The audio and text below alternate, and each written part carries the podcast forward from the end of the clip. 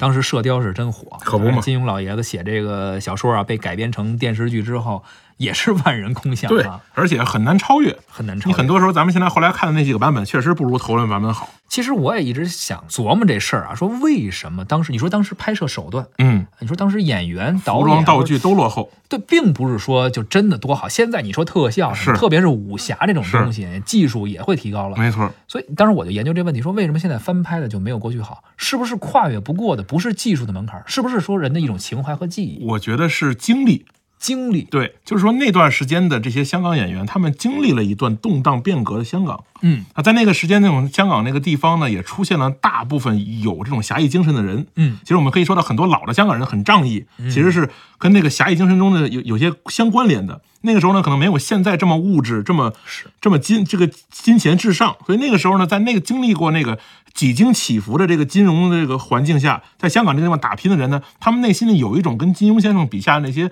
侠客们有侠义相精神相同的那些经历。嗯，就是让他有那种经历呢，去看电视剧也好，去演电视剧也好，去唱电视剧主题曲也好，可能会有更多的感触。而现在呢，我们好像没有那样的生活了啊，我们生活里更多的这个缺少一些举起的人，是 吧？所以说这歌中唱的叫什么？歌唱的不是歌，哎歌唱的是人生。哎是，我觉得是，就唱的是可能生是，活我觉得你啊这种感觉我也有嗯啊，嗯我也分析过，我可能觉得可能是这么回事儿。是。